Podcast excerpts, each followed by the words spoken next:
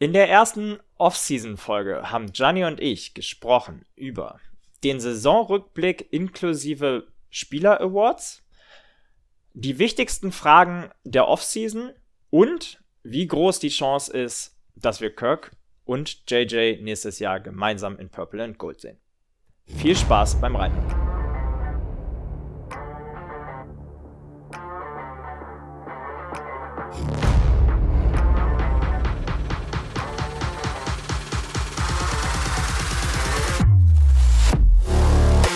Schwarz, Rot, Purple and Gold. Der Minnesota Vikings Podcast mit Gianni und Freddy. Footballerei.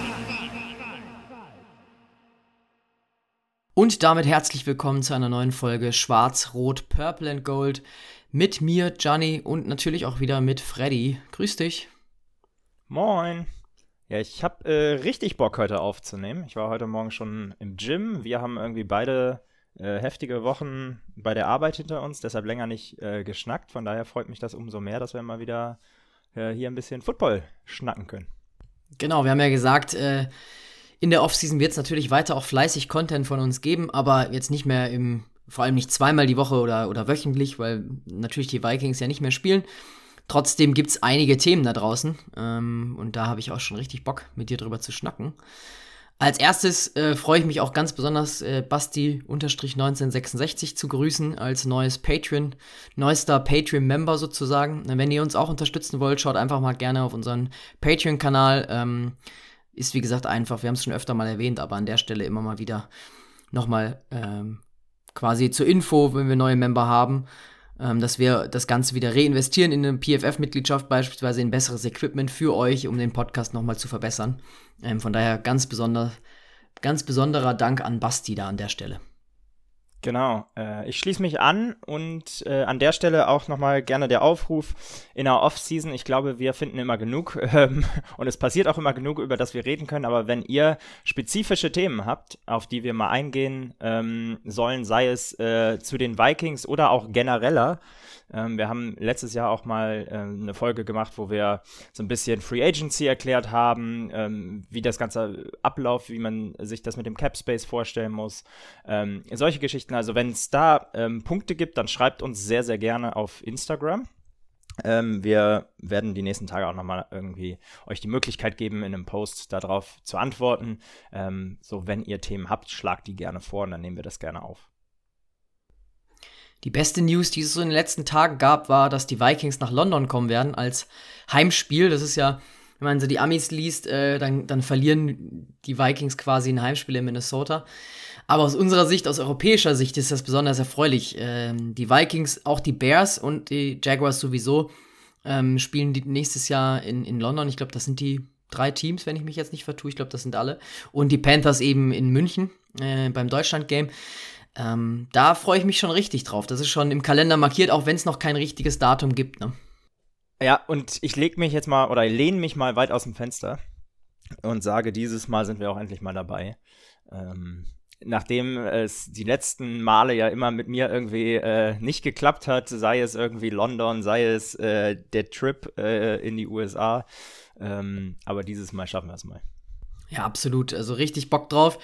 Äh, haben uns auch schon einige geschrieben, wie das Ganze abläuft, wie man Tickets bekommt. Ähm, ganz grob vielleicht als Fahrplan, weil jetzt da nochmal Fragen aufkommen. Ähm, ab Mai, also so circa zwei Wochen nach dem Draft in der Regel, wird der, wird der Schedule veröffentlicht. Manchmal werden schon einige Spiele vorab ähm, announced. Also kann gut auch sein bei den London Games, dass das dann so ein paar Tage vor dem eigentlichen Schedule Release ist. Die NFL macht da ja immer eine ganze Agenda draus, eine ganze Party, relativ smart. Mm, also das heißt, so bis Anfang, Mitte Mai müsst ihr euch noch gedulden. Dann weiß man, welches Oktoberwochenende. Das ist eigentlich relativ sicher, würde ich mal sagen, dass es eigentlich immer so die ersten drei Oktoberwochenenden sind oder vielleicht das letzte auch. Mm. Das heißt, da kann dann gut sein, dass wir zum Beispiel am, am 5., 6. Oktober äh, in London spielen. Es gab auch schon Gerüchte, dass die Vikings da eben äh, gesetzt sind. Wäre cool aus deutscher Sicht, weil der 3. Oktober, der Feiertag, ist der Donnerstag. Dann kann man natürlich ein schönes langes Wochenende in London machen. Tipp da, aber wenn, sobald das, äh, das Spieldatum steht und äh, der Spieltag angesetzt ist, würde ich euch raten, schnell zu sein mit Flügen, mit Hotels. Meistens kann man ja Hotels auch noch stornieren. wenn man doch keine Tickets bekommt, weil ähm, ja, ist dann am Ende doch teurer, wenn man dann sagt, da ist irgendwie so ein Event. Und Tickets kriegt man dann eigentlich schon ganz gut, so aus der Erfahrung heraus. Ich war selber auch noch nicht bei einem London Game, aber ich habe mal vor zwei Jahren dann spontan schauen wollen beim Spiel gegen die Saints und äh, da gab es eigentlich die ganze Zeit noch Tickets. Also es ist nicht so außer, außerordentlich äh, anstrengend wie bei den Deutschland Games. Ja, an der Stelle muss man generell ähm, vielleicht auch nochmal sagen, das zeigt so ein bisschen die, die letzten Jahre, wie sehr das Ansehen nicht nur in Deutschland, in Deutschland besonders, aber in Europa für Football gewachsen ist. Ähm, freut uns natürlich ganz besonders. Ähm, und macht ja auch einfach Bock mit der Footballerei, sind wir auch nochmal näher ähm, da dran und man merkt einfach, der, wie der Hype rund um Football ähm, in Europa zunimmt, aber jetzt besonders eben auch in, in Deutschland, äh, was mittlerweile, glaube ich, sogar ähm, UK überholt hat als der größte Wachstumsmarkt für die NFL außerhalb der Staaten. Ja, also was man auch noch sagen muss, weil wir auch viele, viele Anfragen immer bekommen, wie bekommt man Tickets? Ähm, bekommt ihr Tickets? Bekommt der Fanclub vielleicht Tickets? Zum Fanclub kann ich jetzt nicht di direktes sagen. Ich habe nur gesehen, dass die UK Vikings mal so einen Insta-Post abgesetzt haben, dass sie gesagt haben, äh, mit den meistgestellten Fragen, weil die natürlich auch bombardiert werden. Ähm, UK ist ja auch einer der Fokusmärkte für die Vikings, aber der Fanclub bekommt, soweit ich weiß, keine eigenen Tickets. Aber ähm, es ist gut wahrscheinlich, dass es so einen Skull-Trip geben wird. Den gab es in den letzten Jahren immer in die USA, dass es sowas vielleicht in, auf London-Ebene geben wird. Ähm, aber wie gesagt, schaut da gerne in die News. Es gibt auch schon so News-Seiten bei NFL äh, International Games, wo man sich registrieren kann, wo man dann E-Mails bekommt, sobald es Neuigkeiten gibt. Aber da braucht es einfach noch so ein bisschen Geduld. Ja, und was die Hotelbuchung angeht, vielleicht auch nochmal ähm, der Tipp, einfach mal pokern. Äh, und wenn man das eh stornieren kann, dann vielleicht einfach mal im Oktober äh, die ein, zwei, drei Wochenenden mal blocken. Und vor allem, es lohnt sich wahrscheinlich auch, wenn man keine Tickets am Ende bekommen sollte. Ich glaube, das ist einfach dann ein Erlebnis, wenn ihr vielleicht eh gesagt habt, wir wollen mal nach London oder wir wollen einen Städtetrip machen. Mm, und dann könnt ihr irgendwie einen günstigen Flug jetzt schon erwischen oder so oder, oder ein Hotel. Ja, damit äh, so zum Ausblick, was uns nächste Woche, äh, nächstes, nächste Woche, nee, leider nicht. Wäre geil. ich bin ja direkt schon Bock. aber was uns dann äh, nächste Saison erwartet. Jetzt gucken wir aber noch mal einmal, bevor wir dann äh, mehr auf unser Team eingehen, noch mal generell ähm, auf die letzte Woche, ähm, die Divisional Round und besonders mit Fokus natürlich auf die NFC. Und äh, da muss man aus Viking, mit der Vikings-Brille sagen, ah, das machen die Packers und die Lions schon ganz gut, oder Johnny? Ja, irgendwie äh, den Lions, wie gesagt, da, da war man ja schon dann so, äh, sind wir uns äh, einig gewesen, dass wir es denen auch schon gönnen, so irgendwie der, das erste Heimspiel in den Playoffs seit keine Ahnung wie vielen Jahren. Ähm, ich glaube ja sowieso im, im, in, dem, in dem Stadion, in dem, äh, weiß gar nicht mehr, wie es heißt, Ford, Ford Dome oder was auch immer. Äh, Ford Field. Field, ne? Ford Field, genau. Ähm, erstes Spiel überhaupt in den Playoffs äh, und dann direkt ein Sieg irgendwie seit über 30 Jahren in den Playoffs. Äh, wurde am Ende dann nochmal eng. Also am Anfang ist es ja dann sehr offensiv gestartet und die Rams meiner Meinung nach hätten haben eine Chance, das eigentlich dann zu gewinnen, wenn sie dann nicht zweimal auf Field Goal gehen, unnötigerweise. Also gerade das letzte äh, und dann nochmal das wegpanten. Aber ich mache mir mehr Sorgen um die Packers eigentlich irgendwie, je mehr ich da so drauf schaue. Also 48 Punkte in Dallas, äh, die eigentlich eine super Saison gespielt haben und dann auch noch, wie gesagt, ähm, in Texas. Da waren sie ja sowieso heimstark eigentlich. 8 zu 0 zu Hause ähm, die Saison über und dann sich so eine Klatsche einzufangen. Auch die 32 Punkte der Cowboys, muss man ehrlich sagen, die kamen dann am Ende. Ich glaube, zur Halbzeit hatten die irgendwie äh, sieben Punkte, die Cowboys. Also da wurde am Ende dann nochmal viel gescored, das Ergebnis so ein bisschen beschönigt. Äh, und da wissen wir ja schon, dass der Head Coach äh, äh, Mike McCarthy da bleiben wird. Ähm, da gab es auch Gerüchte, ne? Also muss man auch sagen. Ähm, vielleicht noch einmal ganz kurz nachgeliefert. Also die, ähm, die Lions haben das dann sehr, sehr knapp 24-23 gewonnen. Aber, und du sagst es richtig, ich also wir haben vor der Saison ja getippt und hatten alle, glaube ich, den Konsens, dass die Packers nicht so richtig gut sein würden. Die sind als Sieb- oder Seventh Seed dann gerade eben so anstelle von uns in die Playoffs gekommen. Ähm, die Cowboys haben zu Hause, glaube ich, also eine der stärksten Offenses, haben äh, zwei Saison lang, glaube ich, kein Home Game verloren. Ähm, und Zumindest dann, in der Regular mir, Season. genau, ja. Was mir Kopfschmerzen macht, ist Jordan Love. äh, ehrlicherweise. Also der sah leider richtig, richtig gut aus, ähm, hat sowieso die letzten Wochen schon eine Wahnsinnsentwicklung genommen und ich bin immer jemand, der vorsichtig ist, jetzt das auch, ähm, also es gibt immer die Highs und die Lows. Es gab Leute, die ihn diese Saison anfangs auch schon komplett abgeschrieben haben. Ähm, und jetzt sind das wahrscheinlich die gleichen Leute, die sagen ungefähr, das ist äh, der nächste Aaron Rodgers. Also da wäre ich ein bisschen vorsichtig, aber das, was er die letzten Wochen gemacht hat, sah schon richtig, richtig gut aus. Und äh, besonders wie er mit dem Pressure umgegangen ist, ähm, den er von dem Cowboy, von der Cowboys Defense dann bekommen hat.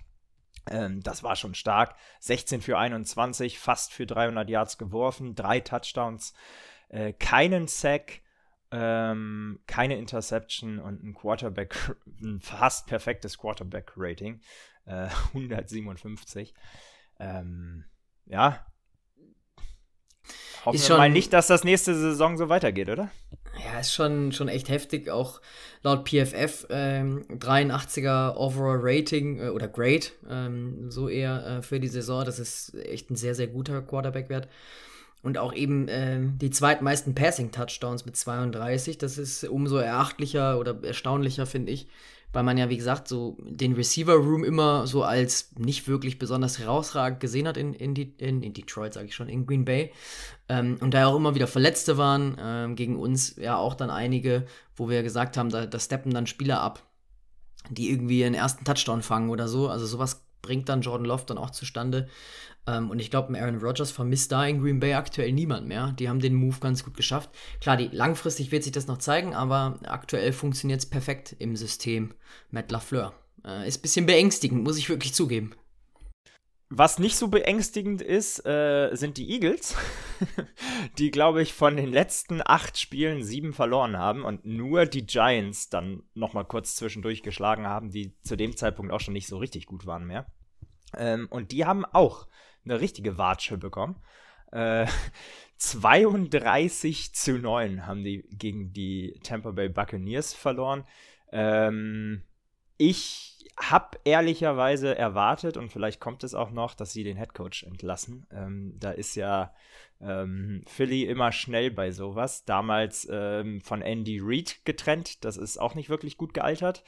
Ähm, und dann ähm, eben nach dem Super Bowl äh, ich glaube, eine Saison später von Dak Peterson getrennt.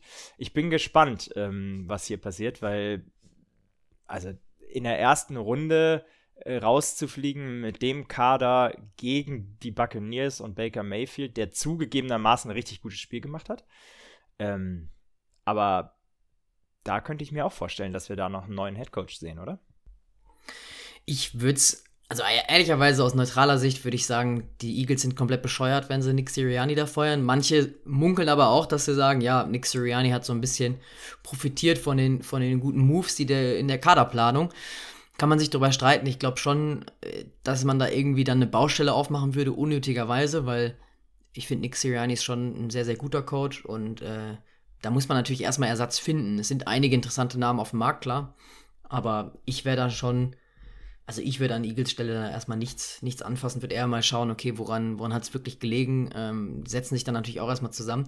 Und was mich auch interessieren wird, wenn wir jetzt gleich nochmal auf die Spiele ähm, für, fürs kommende Wochenende schauen, wie gut sind die Buccaneers eigentlich? Weil ich glaube, Baker Mayfield hat super gespielt, aber lag es jetzt eher auch an den Eagles, dass sie so schwach waren und, und so einen kleinen Negativlauf hatten? Ähm, oder könnten die Buccaneers auch zum Beispiel bei den Lions überraschen? Ähm, weil wir haben ja auch einen Opener gegen die Buccaneers gehabt letzte Saison, also diese Saison eigentlich. Ähm, und da war jeder eigentlich einig, dass die Bucks nichts reißen werden, dass wir die weghauen müssen. Und dann haben wir ähm, da, ja gut, äh, sag ich jetzt mal, eine aufs Auge bekommen, wenn man es mal so ausdrücken möchte. Ähm, von daher bin ich da auch sehr gespannt da. Ja. Nicht ganz so übel wie die Eagles, Gott sei Dank, aber ähm, die haben uns schon auch überrascht, da gehe ich mit. Äh, vielleicht noch ein Take zu äh, Nick Sirianni. Also ich glaube auch, dass er generell eigentlich ein guter Headcoach ist. Auf der anderen Seite bringt er natürlich nicht so viel mit, außer Teammanagement eigentlich. Ne? Also er ist, er callt nicht die Plays in der Offense, nicht in der Defense. Ähm, und da wurden dann jetzt auch schon mal so ein bisschen die Stimmen laut. Ähm, es gab das ein oder andere Meme, was macht eigentlich Nick Sirianni hier? Ähm, von daher bin ich da, bin ich da schon gespannt. Generell muss man natürlich sagen, hat ihm der Erfolg äh, recht gegeben, aber neben der starken Kaderplanung ähm, auch die sehr, sehr starken Offensive und Defensive Coordinators, die er die letzten Jahre dann hatte. Und da sieht man dann jetzt auch, ähm, was passiert, wenn er dieses Jahr eben beide oder die Position neu besetzen musste. Und das hat, glaube ich, Anfang der Saison dann ganz gut ähm, funktioniert, aber hinten raus wurde das dann ähm, deutlich schwächer. Aber lass uns mal noch mal einmal weitergehen. Ähm, auch die Cowboys haben überrascht ähm, mit, mit den, also ich hätte das nicht gedacht, da müssen wir noch einmal ganz klar so drüber sprechen, neben der Leistung von Jordan Love, aber dass die, also, dass die da so krass rausfliegen. Wahnsinn. Ich bin wirklich gespannt, was Jerry Jones macht. Ähm, also Mike McCarthy, das wurde jetzt schon bestätigt, dass er bleibt, aber ich kann mir gut vorstellen, dass er trotzdem noch hier und da der Bauernfeind oder, das Bauernopfer, äh, wie man so schön sagt, äh, gefunden wird. Ähm, aber bevor wir jetzt auf uns schauen, nochmal ganz schnell, äh, leg dich mal ganz schnell fest. Wen sehen wir denn jetzt in den, in den Conference Champions, Championships, ohne jetzt auf die, die Spiele an sich einzugehen, aber sag mal deine, deine vier Teams.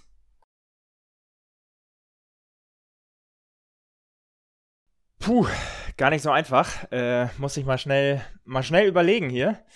Ähm, also ich glaube, dass die Lions das leider packen äh, gegen, gegen die Buccaneers. Ähm, ich bin gespannt, ob Green Bay äh, den Hype-Train weiterfahren lässt. Ähm, ist natürlich eine heftige äh, Auseinandersetzung mit den 49ers. Ähm, ich gehe mit den 49ers in dem Matchup. Ich glaube, das ist dann doch eine Nummer zu, zu heftig. Ähm, ich pick mal den Upset und sage, dass die Houston Texans ähm, auch den Number One Seed der AFC raushauen und äh, damit gegen die ähm, Baltimore Ravens gewinnen. Und äh, ich fürchte fast so ein bisschen, ähm, dass History is gonna repeat itself und äh, Kansas schlägt äh, Buffalo. Wie siehst du es? Ja, ich sehe es ein bisschen anders. Ich glaube, äh, gerade bei dem Matchup drücke ich einfach weiß nicht, ob Sympathie ist, will, so weit will ich gar nicht gehen, aber ich würde mir einfach wünschen, dass die Bills da mal äh, die Nase vorn haben und uns vielleicht auch sogar den Super Bowl schaffen. Ähm, erinnert mich so ein bisschen an die 90er, wo sie ja irgendwie vier Super Bowls in Folge verloren haben. Äh, so ein bisschen scheitern sind wir jetzt daran, in den Super Bowl zu kommen, haben eigentlich ein sehr starkes Team. Und in Buffalo zu Hause, also da will ich auch als Fan nicht sein jetzt eigentlich. Wie kalt es da ist, also auch in Kansas, muss man sagen. Das heißt, das ist so ein bisschen. Ich wollte gerade sagen, es ist Not, Not, gegen Elend, was die Temperaturen angeht. Ja. äh, deswegen können die Packers oder die Niners Glück haben oder, oder von Glück sprechen, dass sie da im schönen Kalifornien spielen. Aber ja, da hat jetzt niemand einen Vorteil, anders jetzt als bei den, bei den Dolphins, aber ich glaube oder hoffe so ein bisschen schon, dass die Bills es packen. Und dann bin ich auch beide, die Lions, glaube ich, zu Hause. Äh, ich habe gesehen, dass es das teuerste Spiel mit Abstand ist, irgendwie für die Tickets im Schnitt. Also ist komplett heftig.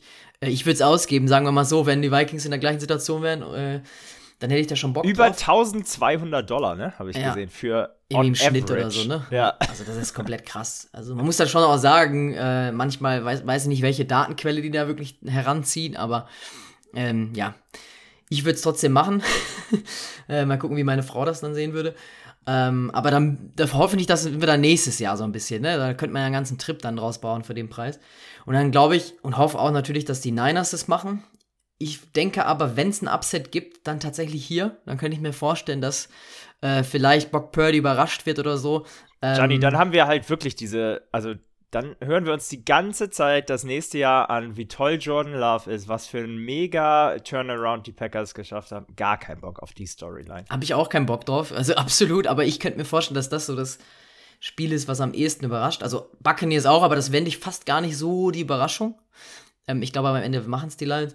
Und die Ravens zu Hause mit einer, mit, mit einer, mit einer Woche Pause quasi. Ich glaube, da sind die Texans dann doch zu grün hinter den Ohren und das wird auch gar nicht erwartet. Ich glaube, die können happy mit ihrer Saison sein und dann nächstes Jahr sind die ein richtig gefährliches Team, kann ich mir vorstellen. Aber ich glaube, weil die so befreit aufspielen können. Die haben, guck mal, die haben gar nichts zu verlieren. Niemand hätte gedacht, dass die in die Playoffs kommen dieses Jahr. Ähm, oder eine Winning, eine Winning Season überhaupt haben. Ähm, und Baltimore Ravens als Number One Seed und äh, mit vielleicht Lamar Jackson wieder als MVP, die haben schon ein bisschen was äh, zu verlieren.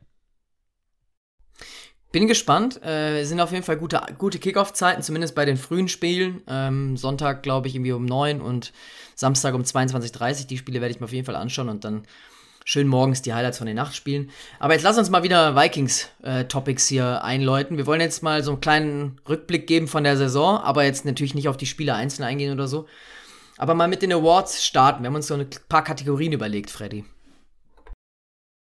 Genau, wir gehen äh, gleich einmal der Reihe durch, aber Offensive MVP, Defensive MVP, Rookie of the Year wird gekrönt, äh, der Most Improved Player und dann müssen wir natürlich auch ähm, ja, über die Enttäuschung der Saison reden.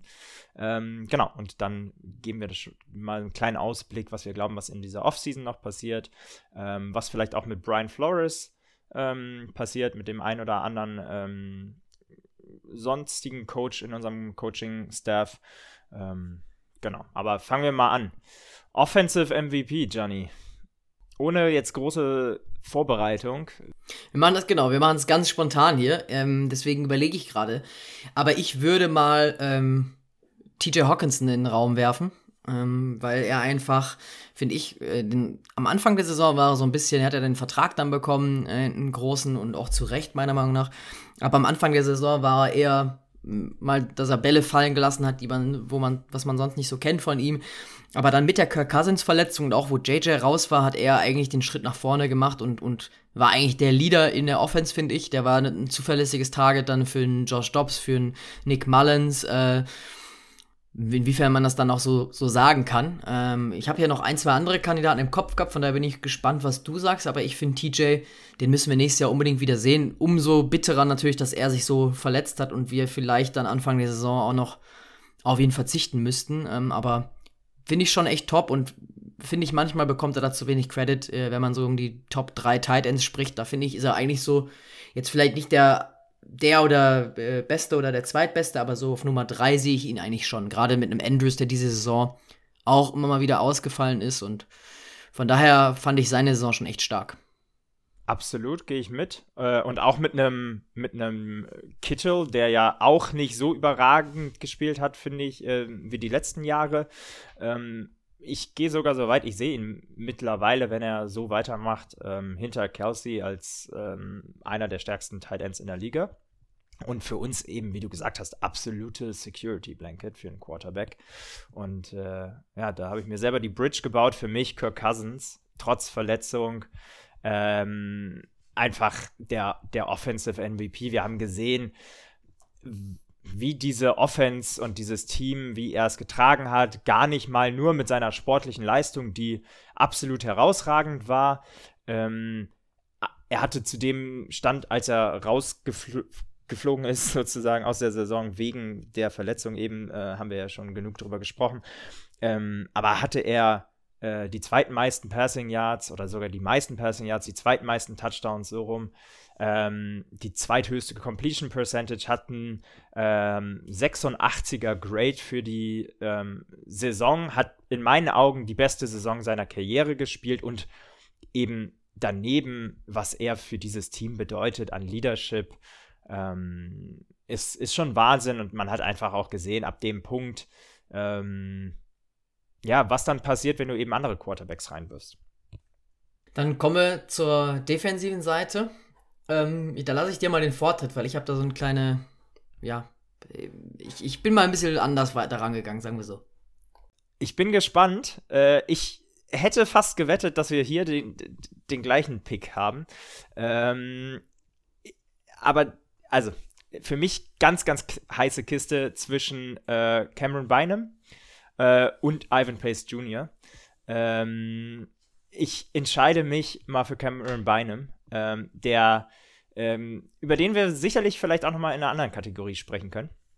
Ähm, aber der einfach, ja, super ähm, versatile für uns einsetzbar ist, ähm, der von der seiner, also der neben Harrison Smith sozusagen ähm, äh, die, die Safety-Position für uns unter Brian Flores neu, neu erfunden hat.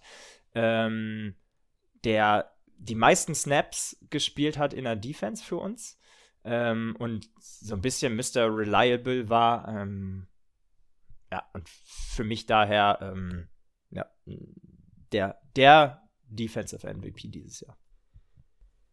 Finde ich spannend. Äh, ich hatte tatsächlich die gleichen Namen so im Kopf. Äh, vielleicht noch einen Josh Metellis würde ich da in den Raum werfen, der natürlich auch so ein bisschen das Schweizer ja. Taschen Taschenmesser war diese Saison. Aber ich habe ähm, tatsächlich hier Brian Flores als Defensive äh, MVP. Äh, ich weiß es nicht ganz 100% akkurat, aber äh, ich finde einfach, er hat eigentlich mit dem Spielermaterial, mehr oder weniger, was wir vorletztes Jahr auch hatten, ähm, hat er einfach das Team komplett umgekrempelt er hat einfach geschafft, äh, so mit seinem Chaos-Play und, und das ist ja was, was ihn so ein bisschen auszeichnet, immer so outside of the box zu denken und über den Tellerrand hinaus. Er sagt, für ihn gibt es keine, ja, äh, weiß nicht, 3-4 oder 4-3 Base-Defense, sondern er, er findet das Spiel komplett neu und möchte halt ähm, äh, da natürlich auch mal an offene Themen rangehen, die sich vielleicht sonst keiner traut in der Liga. Ähm, das hat gerade in der ersten Saisonhälfte ist richtig gut funktioniert, gerade so was Red Zone angeht. Wenig Punkte zugelassen. Äh, klar, natürlich das 3-0 Raiders-Game, beispielsweise der Shutdown. Also ich kann mich an keinen Shutdown erinnern in den letzten Jahren. Ähm, auch wenn man sagen muss, da hatten die Raiders eben eine, eine schwache Woche. Danach die Woche haben die Raiders aber, glaube ich, über 30 Punkte erzielt. Also da, da hat man viel manchmal für selbstverständlich erachtet, gerade dann in Spielen, die man dann doch mal verloren hat. Ich glaube, so das Bengals-Spiel war dann so ein kleiner Knackpunkt, so ein kleiner Knacks äh, wo man gesehen hat, okay, mit dem Spielermaterial haben wir so unser Ceiling erreicht. Ich glaube, da wird, und ich hoffe, dass Brian Flores natürlich bei uns bleibt in Minnesota, aber dass er dann auch nächste Saison nochmal noch mal eine Schippe drauflegen kann und quasi das auch über die ganze Saison halten kann. Deswegen würde ich hier Brian Flores nehmen. Ja, kann ich nichts äh, zu, hinzufügen. Ähm, absolut. Also, ähm, wenn der bleibt, das wäre wär schon stark für uns. Dann mache ich mal mit dem Rookie of the Year weiter und da habe ich nämlich Ivan Pace äh, Jr. Ich habe äh, noch zwischen ein, zwei anderen überlegt, Wusste bevor ich. es. Deswegen, weil sonst wäre er ganz klar hier mein Defensive MVP gewesen. Ähm, aber ja, man muss sagen, als undrafted äh, Free Agent äh, Rookie äh, hat eine Overall PFF Grade von 77,2 gerade gegen den, äh, eine Pass-Rush-Rate von, von 78, ist der highest-graded äh, Rookie-Linebacker, ich glaube auch highest-graded äh, undrafted Free Agent. Ähm, also muss man einfach sagen, äh, der hat äh, einen Forced Fumble, drei Sacks, ähm, super viele Tackles. Ähm, Passer Rating allowed von 75,9 laut PFF, also das ist einfach ein richtig starker Wert. Ähm, vor allem, dann, wenn man sich überlegt, der der kommt vom College, muss sich sowieso an die NFL erstmal gewöhnen, ans Tempo gewöhnen und dann noch an so eine komplizierte Defense äh, bei Brian Flores, wo man nicht sagen kann, ja, spiel jetzt einfach mal da und da und mach einfach nur äh, Slot, Slot Linebacker oder was auch immer, sondern spielst einfach äh, komplett anderes Game und der ist schon, schon richtig stark, oder? Ja, also wäre an dieser Stelle eigentlich auch mein Pick gewesen, ähm, oder was es eigentlich ist, an dieser Stelle eben auch mein Pick. Ähm, ich glaube, dass also da haben wir, haben wir richtig, richtig Glück gehabt. Und das muss man auch sagen. Also wir hatten selten, dass mal ein Rookie in der Defensive so performt hat wie er und dann als undrafted Rookie, der ja auch im Übrigen ähm, uns komplett Brian Asamoah äh, vergessen lassen hat. Ne? Also über den gab es in der Offseason kompletten Hype. Kein Mensch hat äh, über den mehr gesprochen. Und das zeigt eben auch so ein bisschen die Leistung von ihm. Was ich äh, noch zu ergänzen habe, ist, ich fand es absolut äh, krass, wie er übernommen hat, als dann Jordan Hicks auch ähm, verletzt raus war. Ähm, nicht nur vom Playcalling, aber sondern auch, also fast eine Leadership-Rolle dann in der Defense, weniger im Locker-Room, aber sportlich in der Defense zu übernehmen, ähm, das war schon sehr stark. Aber dann gehen wir mal zum Most Improved Player und ähm, ich hab's so ein bisschen angedeutet eben schon. Ähm, an dieser Stelle auch. Ähm, für mich Cameron Bynum, der vorher Backup war höchstens ähm, und diese Saison ja zum absoluten Starter geworden ist, ist der 21 beste Safety in der Liga. Das klingt jetzt erstmal gar nicht so super, laut PFF. Ähm, aber von 96, die bewertet worden sind. Ähm, und das wiederum ist dann, ist dann schon stark. Und ich traue an der Stelle dann auch PFF immer ähm, da geht es dann hauptsächlich um Sacks, um Pass-Breakups, um Interceptions, ja. Aber wie wichtig er für diese Defense war und ähm, für das, was Brian Flores eben mit dieser Defense vorhat, ähm, das sieht man eben nicht nur in den Stats, sondern eher in seiner, in seiner Spielweise und wie wir ihn eingesetzt haben. Ähm, und für mich einfach der, der Fakt, dass er die meisten Snaps gespielt hat, zeigt da, ähm, wie sehr äh, Brian Flores auf ihn vertraut. Ja, aber die, die Position finde ich nämlich schwer, weil ich hätte auch Cam Bynum äh, ja erwähnt hier. Ich will jetzt aber mal nach einem anderen Spieler Ausschau halten. Hm, wer würde mir da sonst noch einfallen? Ich finde fast sogar, ähm, du hast schon, schon gerade einmal kurz angeschnitten, Jordan Hicks bis zu seiner Verletzung würde ich hier sonst nehmen in der Defense, weil der war immer so jemand, der ist untergegangen eigentlich bei den rund um den rund um die anderen Namen, äh, die es da sonst immer in der Defense gab. Äh, ist da quasi ähm, ja, von der Grade her auch stetig nach vorne gegangen oder nach, nach oben gegangen bei, bei PFF. Also hatte 2020 50,4 Rating, 2021 62,9, 2022 dann 66,7 ähm, und in diesem Jahr eben 74,5. Ähm, also ist da quasi wieder im grünen Bereich, nachdem er am Anfang äh, seiner Karriere äh, sehr, sehr stark war und dann eigentlich so ein bisschen nachgelassen hat, seitdem er bei uns ist, so ein bisschen. Ähm, aber man hat auch so gesehen, wo er ausgefallen ist, dass er schon auch nochmal ein wichtiger, wichtiger Spieler auf unserem Defensive äh, Board ist. Ähm, von daher würde ich, würd ich hier ihn nehmen, nach Beinem dann. Also Beinem wäre sonst auch ganz klar meine Nummer 1 gewesen, weil von dem habe ich mir eigentlich gar nicht mehr viel erwartet oder erhofft, sage ich jetzt mal. Ähm, aber den würde ich hier sonst nochmal in den Raum werfen. Ich habe noch ein Honorable Mention sozusagen äh, an der Stelle. Ähm, DJ Wanham war noch jemand, über den ich nachgedacht habe. Also mit einem ganz schönen Abstand sicherlich zu Cameron Bynum, aber ähm, der dann eben auch mit einem Marcus Davenport, der ähm, den wir ja kaum gesehen haben diese Saison äh, und mit den ganzen anderen Verletzungen, die wir in der D-Line hatten, ähm, der dann echt eine große Rolle für uns gespielt hat und seine Sache sehr, sehr gut gemacht hat ähm, und auch sukzessive ähm, sich immer weiterentwickelt hat über die Jahre, ähm, bis er dann eben dieses Jahr die stärkste Saison gespielt hat. Ähm, auch er ist Free Agent äh, und darüber werden wir dann äh, auch, auch nochmal sprechen. Ähm, aber das wäre auf jeden Fall jemand, äh, den ich gerne weiterhin in Minnesota sehen würde. Nenn mir doch mal deine Enttäuschung der Saison, weil hier habe ich auch zwei Kandidaten und je nachdem, wen du nimmst, ähm, würde ich auf den anderen ausweichen. Also ich würde mal behaupten, dass wir da die beiden gleichen Namen haben, ohne uns abgestimmt zu haben. Aber den einen, den, einen, habe ich eben schon mal erwähnt und den, den anderen erwähne ich sonst immer, wenn es irgendwie darum geht. Ähm, aber genau, ich entscheide mich für Brian Asamoah. Ähm, über den haben wir irgendwie gar nichts mehr gehört. Ich weiß, dass der, glaube ich, im letzten Spiel dann nochmal so aus Gnade gefühlt ein paar Snaps bekommen hat, sogar in der Defense. Sonst haben wir ihn nur im Special Teams gesehen. Da hat er eine ganz gute ähm, Figur auch gemacht. Aber dafür, was der für einen Hype bekommen hat in der Offseason, äh, der war quasi, also der war ja auf dem Papier Starter ähm, in der ganzen Offseason und hat aber also ich kann mich nicht erinnern, dass er mehr als irgendwie äh, zehn Snaps vielleicht gespielt hat, wirklich in der, in der Defense für uns. Ähm, und das ist schon ganz schön enttäuschend, ähm, ja, eben, eben mit dem Hype. Ich gucke jetzt einmal drauf. Er okay, der Kollege hat was hat er gespielt? Also ein, Drittrunden-Pick äh, 2022, wie gesagt, von, den, von der Athletik, der hat alles, was man sich auf der Position eigentlich wünschen würde. Ähm, aber hat irgendwie neun D-Line-Snaps äh, gespielt und 20 in der Box. Ähm, der kann seine Erwartungen nicht so richtig erfüllen, ne? Genau, also das ist jetzt quasi gar nicht jemand, den ich hier auf, auf dem Zettel gehabt hätte, äh, weil ich nämlich zwei andere hätte, ähm, okay. überraschenderweise. Also einmal, ich glaube, das ist der andere Name, den hattest du auf jeden Fall, Marcus Davenport. Ja. Ähm, also der, da weiß man manchmal nicht, der war dann teilweise fit, äh, hieß es, aber scheinbar keine Lust. Also da kamen mal so Gerüchte auf von wegen, ähm, er wäre theoretisch fit, wenn er richtig Bock gehabt hätte, wenn es jetzt irgendwie um was gegangen wäre. Aber hat dann eben immer so gesagt, ja, äh, ist wohl doch nicht so ganz. Ähm, fit und, und will lieber noch ein bisschen äh, sich ausruhen. Also passte dann so ein bisschen.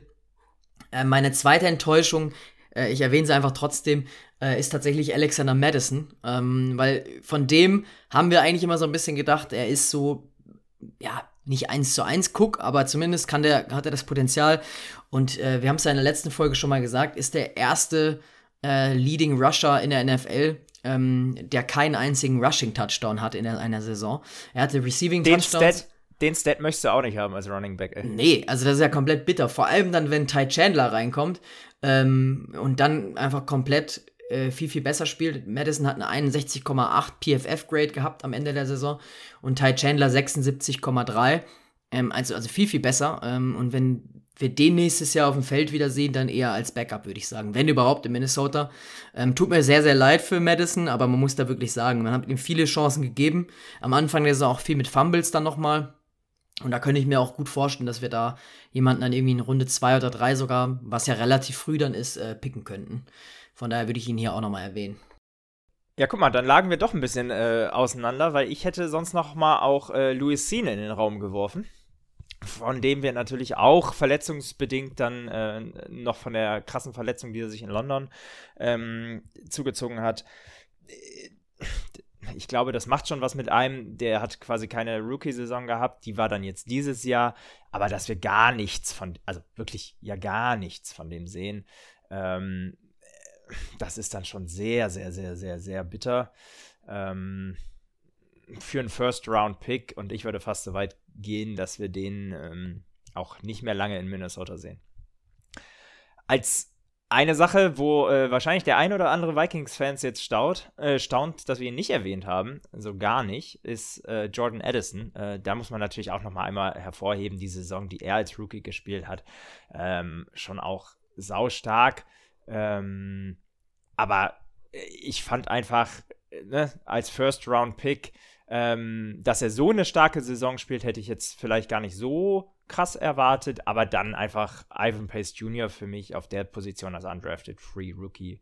Ähm, ja, da halt die Nummer 1. Ja, bin ich bei dir. Den Namen müssten wir auf jeden Fall nochmal erwähnen hier. Kommen wir mal zu den offenen Fragen der, der Offseason. Ähm, auf einige gehen wir ein bisschen schneller ein, auf andere vielleicht müssen wir ein bisschen näher drauf eingehen, weil wir auch sehr, sehr viele Fragen bei Instagram dazu bekommen haben. Ist natürlich Nummer 1 Kirk Cousins. Wie sieht's aus? Im Alter von 36 Jahren, es gibt immer wieder Gerüchte. Ähm, er hat jetzt äh, gerade ganz frisch quasi gestern ähm, US-Time, also heute Nacht, hat er eben gesagt, dass er zu den OTAs wohl fit sein kann äh, mit der Achillessehnenverletzung. Also irgendwann jetzt dann so, also wann ist das so im Juni oder so? Ähm, ich meine, im Sommer halt dann nach dem Draft, wenn dann die Rookies zu kommen, OTAs sind ja freiwillig, äh, theoretisch für Veterans, aber hat er gesagt, wird fit sein. Quasey hat auch gesagt, er möchte Kirk zurückholen, aber das hängt auch natürlich von, von den beiden Seiten ab und da hat Kirk gesagt, ihm geht es bei der nächsten Station nur ums Gewinnen. Ähm, er ist gesprächsbereit, also beide Seiten äh, sind quasi jetzt schon in Verhandlungsgesprächen. Äh, wie siehst du denn so die, die Chance, dass wir Kirk in Minnesota sehen oder was siehst du als, als Quaseys Plan an? Also ohne komplett den Rahmen zu sprengen, weil ich glaube, dazu kannst du wahrscheinlich alleine eine Folge machen. Ähm, ich glaube, dass wir ganz gute Chancen haben, dass wir Kirk wiedersehen und das wäre auch mein Wunsch. Ähm, man muss leider bittererweise sagen, ich glaube, dass uns seine Verletzung hilft, weil es einfach den Markt ein bisschen reduziert, weil es seinen Price Tag ein bisschen reduziert. Ähm, was für ihn natürlich bitter ist. Auf der anderen Seite hat Kirk Cousins auch genug Geld verdient. Also die, ähm, da muss man auch mal die Kirche im Dorf lassen. Ähm, und ich finde es sympathisch, den Move kennen wir von vielen Veterans, äh, allen voran Tom Brady, Drew Brees, die dann am Ende ihrer Karriere sagen, so mir geht es darum zu gewinnen. Ich nehme auch gerne mal irgendwie vielleicht 5, 6, 7 Millionen weniger, damit wir einfach ein besseres Roster-Building machen können, damit wir, was Cap Space angeht, ein bisschen mehr Freiräume haben. Und dann ähm, habe ich lieber ein Team, was noch kompetitiver ist, ähm, dadurch, dass ich auf irgendwie jetzt noch 7 Millionen mehr pro Jahr ähm, verzichte. Ich würde es gerne sehen, dass wir trotzdem einen Quarterback draften, der dann hinter ihm lernen kann, ihm ein Zwei-Jahres-Vertrag geben, Ähm, haben wir ja auch schon hier an der einen oder anderen Stelle ähm, besprochen. Ich glaube, du hattest das auch äh, schon erwähnt ich würde gerne von einem Einjahresvertrag absehen, weil dann hast du immer wieder das gleiche Thema und es ist immer wieder das gleiche Narrativ in der Offseason und du fragst dich immer wieder, wie geht es dann weiter. So hat man einen Ticken mehr Flexibilität. Drei Jahre finde ich an der Stelle viel. Ähm, dafür würde ich auch erstmal sehen wollen, wie er von dieser schwerwiegenden Verletzung zurückkommt. Ähm, aber äh, ich glaube, es gibt aktuell auch niemanden, den ich lieber auf der Quarterback-Position äh, haben wollen würde, äh, über den man jetzt wirklich ernsthaft reden kann in, in Free Agency.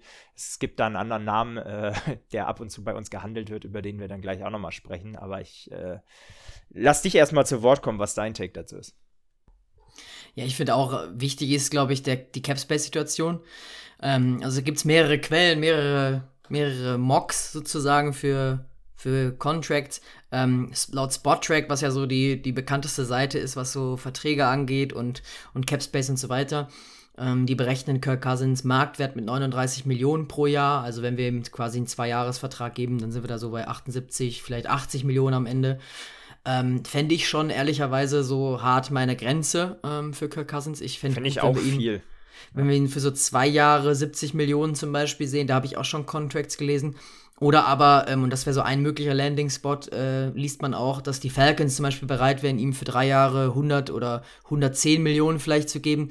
Ähm, also 100 Millionen für drei Jahre, ich glaube, da liegt es dann eher an der Länge. Ähm, ich weiß nicht, ob die Vikings ihm drei Jahre geben würden. Und was Kirk dann am Ende möchte, ob er sagt, klar, er ist jetzt älter, da, da werden die Vertragslängen äh, oder Jahre dann eben kürzer ich glaube auch, ich könnte mir gut vorstellen, dass die Prio ist, Kirk Cousins wieder zu signen. Quasi hat auch gesagt auf der Pressekonferenz, dass es jetzt lange im Competitive Rebuild war und er eigentlich dahin kommen möchte, wie man Competitive nur noch ist und nicht mehr im Competitive Rebuild. Das heißt, das, da rechne ich eigentlich nur damit mit einem Kirk Cousins, weil sonst mit einem Rookie hast du das Fenster dann in den nächsten ein, zwei Jahre erstmal nicht auf. Aber ich könnte mir gut vorstellen, dass wir an, an 11, wo wir jetzt picken, eine sehr gute Chance haben auf einen Jaden, Jaden Daniels ähm, zum Beispiel. Ähm, oder vielleicht auch wieder zurücktradet und dann irgendwie äh, Talent Nummer 5, 6 nimmt. Ähm, bin ich sehr gespannt. Den Namen, den du natürlich jetzt gerade schon mal so angeschnitten hast, war Russell Wilson. Äh, er hat wohl selber gesagt, ich weiß nicht, ob es ein direktes Zitat von ihm war, ähm, dass er sich gut Minnesota als Landing-Spot für sich vorstellen kann. Ich kann mir auch so viel Schönes vorstellen und ausmalen, aber wie realistisch findest du das? Ja, die Frage ist also, wenn wir über Cap Space sprechen und Cap Hölle, aus der wir ja gerade kommen, ehrlicherweise, ähm, und da sprechen wir dann auch gleich nochmal drüber, wie da die Situation ist. Aber da reden wir über einen Justin Jefferson, den wir unbedingt halten müssen, der der bestbezahlteste Spieler wird, also der nicht Quarterback ist. Ähm, so sicherlich dann über einen Derisor, der als Top Left Tackle bezahlt werden will, den Neil Hunter. Also da wird es schon schwer, einen Kirk Cousins irgendwie über zwei Jahre 70 äh, Millionen zu zahlen, also 35 pro Jahr. Ähm, ich glaube nicht, dass Russell Wilson großartig bereit wäre, darunter zu unterschreiben. Und die Frage ist auch, ob man ihn aus sportlicher Sicht, ob man ihn aus sportlicher Sicht haben möchte. ähm, nach dem, was er so die letzten zwei Jahre gezeigt hat. Ja, also ich glaube ehrlicherweise nicht, dass das irgendwie ein Upgrade zu Kirk Cousins sein könnte oder sein sollte. Und wenn es am Ende um Preis geht, dann würde ich, dann wäre ich eher bereit dazu zu sagen, komm, wir schmeißen Rookie komplett rein und äh, Kirk Cousins entscheidet sich, ich, ich glaube, ich sehe das Szenario nur dann, wenn man sagen möchte, äh, man sieht mit Russell Wilson jetzt eher eine Chance, einen Super Bowl zu gewinnen und Kirk Cousins möchte unbedingt woanders hin zu den Falcons oder vielleicht sogar, was man auch liest jetzt als Landing-Spot, dass er ein guter Fit sein könnte für die Dolphins, sehe ich jetzt ein bisschen anders, aber zumindest sind die eben in der Verlosung drin mit ein paar anderen Teams. Ähm, ich glaube tatsächlich nicht, dass, dass wir dieses Szenario sehen. Also ich würde mal sagen, das ist so eine 5% Chance oder so. Ähm, ich bin bei dir. Ich würde es gerne, wenn überhaupt, dann nur sehen, wenn ähm, Kirk Cousins geht und sehe das aber auf keinen Fall als ein Upgrade auf der Position. Ich bin da echt gespannt, weil das wird, glaube ich, so die wichtigste Frage sein, auch nochmal vor dem Draft. Vielleicht äh, nimmt die Diskussion nochmal Fahrt auf. Ich glaube, die Parteien, also gerade Kirk Cousins, äh, lässt sich da jetzt, glaube ich, auch noch ein bisschen Zeit mit der Verletzung. Ich glaube, da sehen wir jetzt nicht keine, keine Einigung in den nächsten paar Wochen, sondern ich glaube, das, das wird sich noch gut so bis März, vielleicht auch April ziehen, wenn so die, der Draft rankommt. Ähm, bin ich mal sehr gespannt. Wir haben gerade schon mal kurz über TJ Hawkinson gesprochen, der jetzt auch mit seinem doppelten Kreuzbandriss äh, nach der OP, ähm, ja, eigentlich super, super bitter für ihn, die Situation, für uns natürlich auch. Ähm, ich glaube, wie gesagt, zu Beginn der Saison wird er nicht spielbereit sein, aber glaubst du, dass er so auch diese Rolle noch weiter einnehmen kann nach seiner Verletzung oder wie, wie siehst du ihn so von der Position? Also ich glaube, an der Stelle muss man mal einmal ganz klar unterscheiden zwischen Profisport und auch nochmal NFL und was wir da schon gesehen haben, ähm, die letzten Jahre an Entwicklung, was, äh, was es bedeutet, nach so einer ACL, MCL ähm, Verletzung zurückzukommen und dem, was du im Amateursport siehst. Ne? Also im Amateursport, ich habe ein paar Freunde, denen das leider passiert ist, die sind danach nie wieder so, haben die auf dem Platz gestanden ähm, wie vorher. Und ich meine, jetzt gehen wir mal zurück zu einem Adrian Peterson, der hat ähm, die, seine allerbeste Saison gespielt, nachdem er sich das Kreuzband gerissen hat. Ähm, es gibt sicherlich auch ein paar Negativbeispiele, aber ich bin da guter Dinge. Ähm, und wir haben eigentlich einen guten Medical Staff. Ähm, ich bin da guter Dinge, dass er vielleicht nicht zu Anfang der Saison wieder zurück ist, aber dass er schon diese Rolle ähm, wieder einnehmen kann. Ähm, ich glaube, das ist eher auch eine, eine Kopfsache äh, und eine mentale Sache, dass du dir wirklich hundertprozentig äh, in dem Fall deinem Knie vertraust, dass es hält. Ähm, und dass es eben auch, auch nicht wieder passiert. So ein kleines äh, Take nebenbei, da müssen wir mal einmal über unseren Cornerback-Freund äh, von den Lions sprechen, Kirby Joseph, ähm, der in dem Spiel gegen die Rams schon das zweite Mal quasi genau das gleiche Tackle gesetzt hat, was er gegen, ähm, gegen Hawkinson auch gesetzt hat, hat zum zweiten Mal diese Saison zu einer Kreuzbandverletzung ähm, geführt. Ihm wird so ein bisschen vorgeworfen, dass er das billigend in Kauf nimmt. Wie siehst du das? Ja, ich glaube, man hat da auch nochmal ein Zitat gelesen ja von, von Matt Stafford, der gesagt hat, es ist immer wieder der gleiche Spieler, es ist kein Zufall mehr. So ein bisschen würde ich da auch schon in die Richtung gehen. Äh, ich finde so ein bisschen, ja, wirkt so die Spielweise von Dan Campbell auch, die er dann, glaube ich, perfekt umsetzt, aber immer so am Rande der, der Legalität. Ich finde, da sollten dann auch mal die Refs drauf achten. Ja, finde ich natürlich schwierig und besonders bitter, wenn dann solche Verletzungen rauskommen. Ich meine, Matt Stafford hat ja noch richtig Glück. Ähm, aber das fand ich schon echt, ja, unter, unter der Gürtellinie im wahrsten Sinne des Wortes. Ja, und also, ne, Tyler Higby, ähm, genau das gleiche, genau das gleiche Play, wirklich, ähm, der, der über die Mitte läuft ähm, und dann das Tackle genau auf die, aufs Knie kriegt. Genau wie bei Hawkinson eben auch, frontal drauf. Ähm, ich finde, man muss einen Spieler schützen und auch den, der, der tackelt, dass er sowas eben gar nicht machen, machen kann. Und ähm, da finde ich äh, Appell an die NFL, einfach das Regelwerk ähm, zu ändern und nicht immer nur den Quarterback zu schützen, sondern an der Stelle dann eben auch jeden Passempfänger. Ähm, und also solche Tackles muss man einfach verbieten, finde ich. Gut, aber gehen wir mal weiter. Ähm, eine weitere große Frage diese Offseason natürlich, was passiert mit dem Neil Hunter? So ein bisschen analog zur letzten Offseason, ähm, wo man ihn dann nochmal für ein Jahr verlängert hat. Jetzt gibt es aber ähm, eine Klausel, die es uns nicht erlaubt, ihn zu Franchise taggen. A, wie siehst du die Chance, dass er in Minnesota bleibt? Und B, auch selbst wenn Daniel Hunter bleibt, ähm, ich lehne mich mal aus dem Fenster und sage, wir sehen Marcus Davenport nicht mehr in Purple and Gold. Auch ein DJ Wanham ist Free Agent, ein Jonathan Bullard, ein Kyrie Tonga. Also wie kriegen wir ähm, von der von der D-Line nächstes Jahr einen Pass Rush? Ja, das ist eine sehr gute Frage, äh, die ich dir gar nicht so richtig beantworten kann. Also er ist er ist jetzt schon acht Jahre äh, Veteran, äh, 29 Jahre erst. Also habe ich auch in der Vorbereitung hier auf die Folge, ähm, war ich ehrlicherweise überrascht, weil ich dachte, der ist schon Ticken älter sogar, ähm, auch mit seiner Erfahrung. Von daher ist er eigentlich immer noch im besten Alter. Gerade jetzt aus Pass-Rush-Sicht ähm, ist auch die ganze Saison eigentlich mehr oder weniger fit geblieben. 18 Sacks, Nummer 4 in der Liga äh, und auch Forced Fumble Nummer 3 ähm, auf, auf Defensive End und Edge. Also der würde schon ein riesiges Loch bei uns reinreißen, muss man wirklich sagen, weil du sagst es auch, ein DJ Warnham ist ja auch verletzt, wo man nicht weiß, kommt der überhaupt wieder. Ähm, oder wie, wie können wir da ihn wieder einsetzen? Und wenn wir dann schon zwei richtig gute Edge-Verteidiger äh, ersetzen müssten. Er hat ja ein Jahr unterschrieben für 17 Millionen. Ich glaube, das muss schon ein bisschen angehoben werden jetzt aufgrund seiner Zahlen, weil ich glaube, da gibt es sicherlich Teams, die ihm auch äh, äh, durchaus mehr anbieten würden.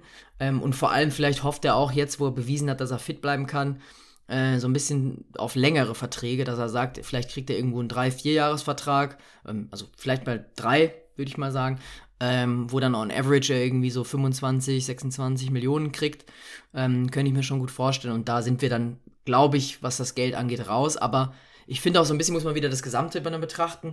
Was ist da mit Kirk Cousins? Was ist mit unserer äh, Competitive-Situation? Sind wir competitive als Kader? Weil dann gibt es keinen Weg eigentlich, der an den Hunter vorbeiführt. Und er hat auch gesagt, dass er offen dafür ist. Ja, sehe ich absolut genauso. Ich finde vor allen Dingen, den Neil Hunter, was man neben den Sex immer vergisst, ist, wie stark er eben auch gegen den, gegen den Run ist und dass er jemand ist, der sich da auch äh, so ein bisschen in den Dienst der Mannschaft stellt. Ja? Der wird immer gedoubleteamt ähm, und ist trotzdem sich nicht zu schade, eben auch den Run vernünftig zu spielen. Das kennen wir von anderen Pass-Rushern. Ähm, beispielsweise mal so ein Zedarius Smith vielleicht auch mal hier und da, ähm, der da sich im, im Rushing-Game so ein bisschen ausruht, um dann eben seine, seine Stats auch hochzutreiben im, im, gegen den Pass halt. Ähm, und das ist bei Daniel Hunter absolut anders und eben auch ein absoluter Leader im Lockerroom. Ähm, wir haben ihn damals gedraftet, entwickelt ähm, und das wird schon richtig, richtig wehtun. Ich finde, da geht dann auch ein weiteres Stück Identität, ähm, wenn wir ihn verlieren würden. JJ hat jetzt auch gesagt diese Woche, das ist sicherlich so einer der Namen, die dann noch am wichtigsten sind ähm, von unseren Free Agents. Ähm, oder beziehungsweise nicht Free Agents, aber von, von denen, die jetzt natürlich dann irgendwie Gefahr laufen, in andere Teams zu gehen. Er hat gesagt, ihm ist es egal, er möchte weiter ballen, er möchte äh, einen Quarterback haben, ähm, auf den er sich verlassen kann. Ähm, also er hat ja am Anfang der Saison mal gesagt, er möchte nur für Kirk Cousins spielen, so nach dem Motto, einfach um ihm zu zeigen, so hey, er vertraut Kirk. Dann kam die Verletzung, jetzt ist natürlich eine gewisse Ungewissheit drin und da gab es schon Gerüchte, dass er seine Zukunft komplett an ihn knüpft.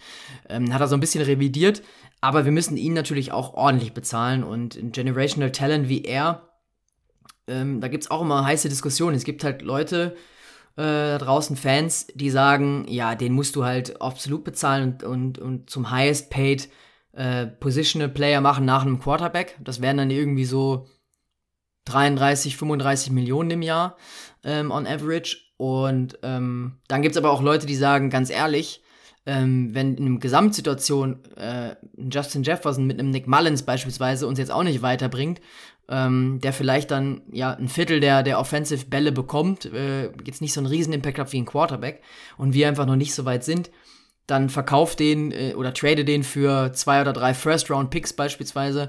Ähm, wie würdest du das sehen, wenn, wenn die Meldung kommen würde, morgen Quasi hat zwei First-Rounder und, und zwei Second-Rounder bekommen für Justin Jefferson? Wärst du happy? Also happy sicherlich nicht. Ähm, wenn, äh, wenn Justin Jefferson geht, ähm, dann reden wir sicherlich nicht mehr über einen Competitive Rebuild, dann reden wir einfach nur noch über Rebuild. Und ähm, was mich äh, so ein bisschen äh, glücklich stimmt und zuversichtlich an der, ähm, auf der Seite ist, dass Crazy ja schon gesagt hat, dass er eigentlich dieses Competitive streichen will. Ähm, äh, sorry, das, das Rebuild streichen will, nicht das Competitive streichen will. Ähm, und nur noch competitive sein will. Von daher glaube ich nicht, dass wir ihn gehen lassen. Und wenn, dann, also musst du ein Team finden, was einfach äh, viel zu viel für ihn äh, hinblättert, ähm, sodass du einfach äh, dann damit wieder eine Chance hast, ein krasses Team ähm, aufzubauen. Lange Rede, gar keinen Sinn. Ich glaube, dass Justin Jefferson genau da bleibt, wo er gerade ist. Ähm, besonders wenn wir einen Kirk Cousins halten. Und auch das sieht meiner Meinung nach, ähm, geht in die richtige Richtung. Ähm, aber ich bin auch auf der Seite, dass du ihn schon vernünftig zahlen solltest, damit du einfach nicht in so eine Situation kommst, wie wir jetzt mit Daniel Hunter haben, wo wir ihn immer wieder und immer wieder vertröstet haben, er auch zwischenzeitlich mal nicht so richtig happy war, fairerweise das dann auf dem Platz trotzdem richtig gut abgeliefert hat. Und das ähm, muss ich auch Justin Jefferson hoch anrechnen, der ähm, zumindest all die richtigen Dinge sagt, der eine krasse Saison gespielt hat, trotz der, seiner Verletzung und trotzdem er jetzt eben vor der Saison nicht schon diesen krassen Vertrag unterschrieben hat, ähm, was ja auch mal danach aussah. Ähm, ich glaube, der, den werden wir zum highest paid Non-Quarterback machen, aber der wird in Minnesota bleiben. Lege ich mich auch fest. Also, ich wollte jetzt gar nicht irgendwie die Diskussion starten oder irgendwie sagen, ich sehe das anders. Ich bin komplett bei dir. Vor allem, wenn man so jemanden hat, also der macht einfach Spaß und mit dem kannst du trotzdem auch mal jedes Spiel gewinnen. Ähm, selbst ein Nick Mullins kann dann, kann dann richtig geile Bälle mal auf ihn werfen. Ähm, und von daher ist das einfach so ein, ist halt ein richtiger Franchise-Player, muss man sagen. Das ist auch der Franchise-Player, wenn du irgendwie dir irgendwelche Vorberichte an, anhörst, dann ist es immer, äh, kann Just, Justin Jefferson irgendwie gegen die Chiefs äh, Defense, was man das meistens dann trotzdem nicht ist, kann Kirk Cousins das Spiel gewinnen, sondern kann Justin Jefferson ähm, da irgendwie, irgendwie das Spiel für uns gewinnen. Das hat man auch gegen die Bills gesehen äh, vor zwei Jahren. Also ist einfach ein Spieler, der Spaß macht und der sollte unbedingt bei uns bleiben. Jetzt haben wir schon viel darüber geredet, ähm, was so die großen Fragezeichen sind und die großen Themen in der, ähm, in der Off-Season. Wir machen nochmal eine separate Folge, ähm, wo wir dann auf die einzelnen Namen eingehen in der Free Agency. Ähm, haben jetzt gerade natürlich schon ähm, über Justin Jefferson äh, kurz über Cousins und Darisaw ähm, auch gesprochen, über einen Hunter. Das sind alles Leute, die wir verlängern müssen. Also gar nicht so sehr Free Agents. Ähm, aber jetzt wollte ich nochmal auf die Position zu sprechen kommen. Was siehst du denn ähm, so als biggest need? Wo müssen wir diese äh, Offseason aktiv werden, um uns zu verbessern? Also ich glaube ganz klar auf der äh, Defensive Line ähm, und Pass Rush Position. Also weil wie gesagt, ich sehe Hunter eher weniger wahrscheinlich, dass er bei uns bleibt. Ähm, und dann haben wir eine riesen Lücke auf Pass Rush. Ähm, aber eben auch die gesamte D-Line. Man hat gesehen, Delvin Tomlinson, den haben wir, haben wir diese Saison öfter mal nachgeweint. Der war jetzt in den Playoffs auch bei den, bei den äh, Browns. Das heißt, der hatte eigentlich eine sehr, sehr gute Saison, auch in dem, in dem gesamten Team. So jemand fehlt dann natürlich. Ähm, es gab schon Gerüchte äh, um Dolphins Defensive Tackle Christian Wilkins. Ähm, das wäre natürlich jemand, den ich sehr, sehr gerne bei uns sehen würde. Müssen wir auch schauen, was der verdienen will bei uns. Ähm, und ob der Minnesota als realistischen Landing-Spot dann sieht oder ob er sich lieber sagt, nö, er möchte im sonnigen, im sonnigen Florida bleiben. Ähm, aber das sind definitiv meiner Meinung nach Positionen äh, oder Positionsgruppen, wo wir auf jeden Fall nachlegen müssen. Ja, ich fürchte so ein bisschen, äh, Wilkins, dass es nicht ganz realistisch ist mit unserer Cap-Situation, gerade wenn wir eben diese, über diese ganzen Verlängerungen sprechen. Aber ich bin bei dir. Wir müssen uns äh, in der Interior Defensive Line verstärken. Äh, irgendwie müssen wir einen Pass Rush auf die Straße kriegen. Äh, auch dann immer noch, wenn. Ähm, selbst wenn wir Hunter verlängern, äh, wir haben gesehen, wie dünn wir da aufgestellt sind. Ähm, DJ Wanham, der seine Sache sehr, sehr gut gemacht hat, aber der eben auch Free Agent ist. Also da brauchen wir ähm, Tiefe meiner Meinung nach. Und dann auch auf der Cornerback-Situation meiner Meinung nach, wo ja, das sah gar nicht so schlecht aus, aber besonders weil das Scheme von Brian Flores ähm, das gut versteckt hat, die Schwächen, die wir da, glaube ich, äh, haben. Ähm, allen voran ähm, einen äh, Caleb Evans, der so eine Up-and-Down-Season ähm, hatte, würde ich sagen. Äh, sehr positiv hervorzuheben, Mackay Blackman. Ähm, aber ich glaube, da ist schon noch äh, Raum hinter einer klaren äh, Nummer 1 äh, sich weiterzuentwickeln. Ja, ansonsten sehe ich halt noch den Running Back äh, Room für ausbaufähig, also auch ein Ty Chandler, wenn der jetzt beispielsweise für die ganze Saison als Leading Back äh, benannt wird, ähm, weiß nicht, ob das dann zu dünn ist. Ein Cam Akers, weiß nicht, ob der zum Beispiel dann nochmal zurückkommen würde. Der sah ja eigentlich auch nicht schlecht aus, also wenn man da so ein Duo hat. Oder eben auch im Draft vielleicht in Runde 2 oder 3 aktiv wird. Und dann natürlich auch nochmal in der O-Line. Also unser Center, ähm, Garrett Bradbury war ja verletzt. Ähm, Dalton Reisner hat es zwischenzeitlich gut gemacht. Eddie Ingram ist immer wieder eine Schwachstelle. Also das sind definitiv noch Bereiche, wo man sich verbessern muss. Ähm, zum Abschluss finde ich noch wichtig unsere Coaching-Positions. Wir haben schon über Brian Flores gesprochen. Es gibt immer wieder äh, Gerüchte, dass er auf dem Zettel steht. Er hat noch kein Interview bekommen woanders. Ähm, es ist ja immer noch der, ja, der, der Legal Case, äh, die Verhandlungen äh, gegen die NFL schweben immer noch so ein bisschen im Raum. Ähm, ich weiß gar nicht, ich glaube, so an sich, glaube ich, gibt es da kein Urteil, was noch aussteht, aber zumindest ist es immer bei manchen Ownern, ähm, also gerade bei Ownern dann irgendwie im, im, im Hinterkopf. Ähm, wie siehst du es äh, von den Chancen her bei ihm? Also für mich schon jetzt komplett unerklärlich, warum er noch keine Interviews bekommen hat, ehrlicherweise. Ähm, auch, also,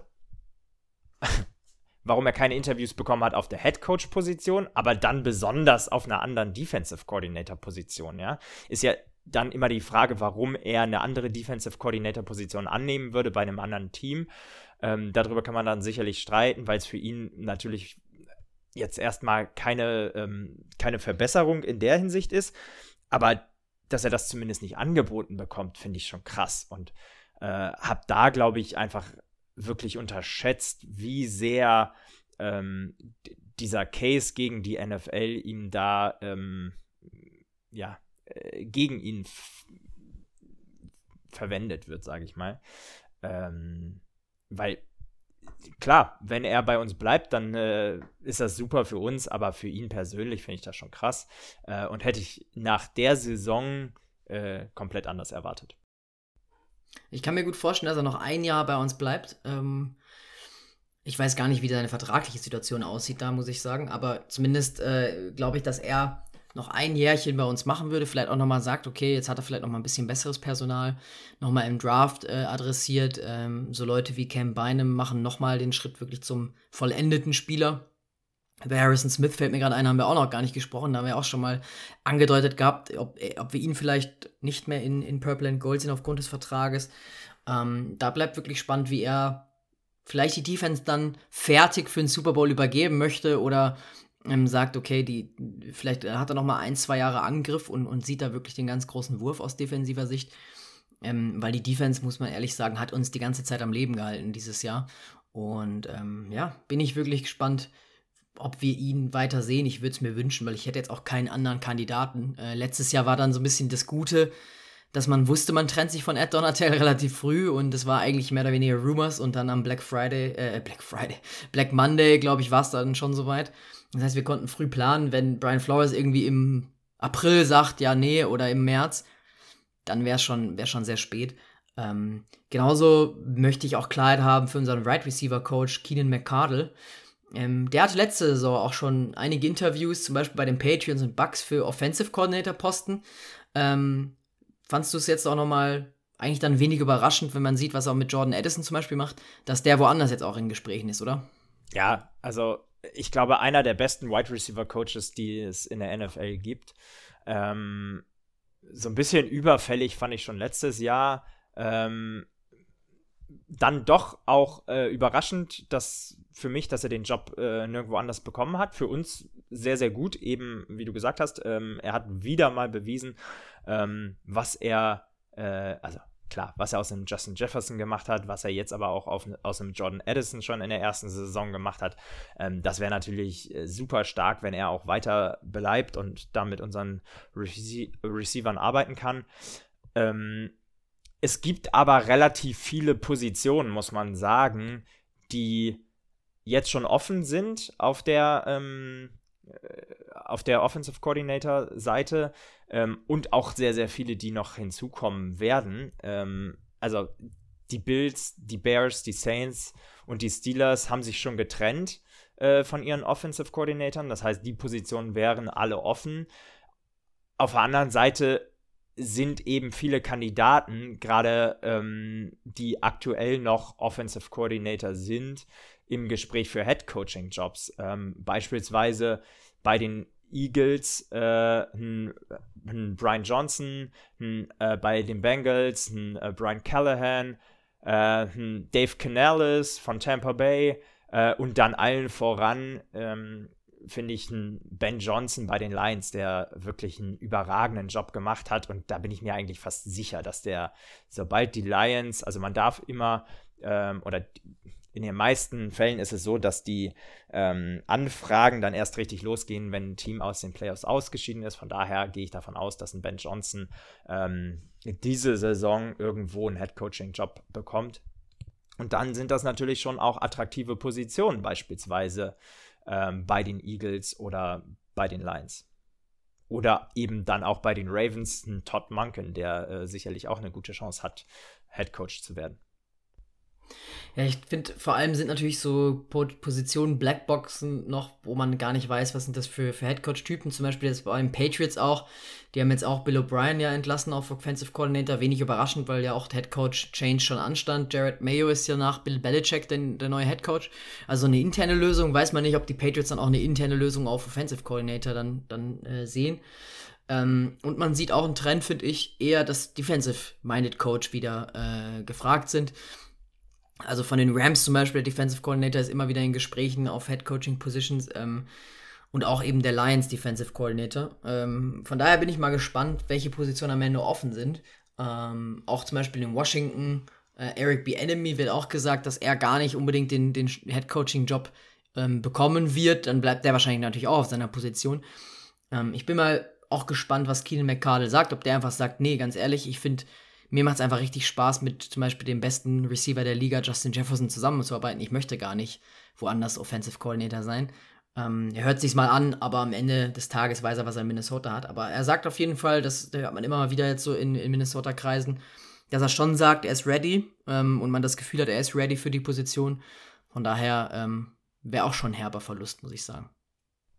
Absolut, aber ähm, ich meine, das muss ja das Ziel sein, dass du Leute als Position Coaches hast, die, ähm, die top sind und dass die dann eben abgegriffen werden ähm, von anderen Teams und sich weiterentwickeln wollen, ist ja auch nur ähm, normal. Aber ich bin bei dir. Also ähm, eine weitere Saison mit ihm würde uns sicherlich auch nicht schaden. Spannende Themen auf jeden Fall für die Offseason. Ähm, wir könnten noch eine Stunde füllen. Wir ich über auch. eine Stunde dran. Äh, ich merke schon, wir haben schon einige Themen hier von unserer Agenda geschmissen und wir haben, wie gesagt, äh, uns vorgenommen, da machen wir auf jeden Fall noch eine, die nächste Folge zu. Ähm, aber wie Freddy schon gesagt hat, äh, sendet uns gerne auch weitere Content-Vorschläge, vielleicht auch Fragen. Da bekommen wir auch immer wieder einiges von euch. Ähm, danke dafür auf jeden Fall an der Stelle äh, wenn irgendwelche Sachen zum Beispiel sind, wie sieht es eigentlich aus mit Verträgen, weil wir blicken da auch nicht immer durch, müssen wir auch ehrlich sagen, wir müssen uns auch erstmal manchmal einlesen, warum jetzt welcher Spieler wann gecuttet werden kann, welche Deadlines es da gibt, wenn da nochmal Unklarheiten sind. Wir haben das ja letztes Jahr schon mal thematisiert, aber vielleicht sagt ihr, hey, wie sieht es eigentlich aus? Äh, kann Jefferson überhaupt einfach jetzt so wechseln? Ähm, und so Sachen, also da gehen wir gerne nochmal genauer drauf ein. Aber für heute, glaube ich, habt ihr jetzt fürs Wochenende einiges zu hören schon mal. Ich glaube auch, ähm, euch an der Stelle ganz, ganz viel Spaß mit äh, den Playoffs. Ganz entspannt. Ja, jetzt aus, ähm, aus Vikings Sicht äh, kann man sich da so ein bisschen zurücklehnen. Ähm, ja, lasst uns gerne mal eure Kommentare da auch, wie ihr, ihr seht. Also seid ihr dann komplett gegen die Lions äh, und gegen die Packers in den Playoffs oder drückt ihr da vielleicht ähm, dann doch den Lions aufgrund der harten Leidenszeit die Daumen, die sie in den letzten Jahren hatten. Ähm, genau. Viel Spaß euch äh, damit. Wir hören uns dann, äh, ich denke, in zwei Wochen wieder. Und bis dahin, Skull. Skull.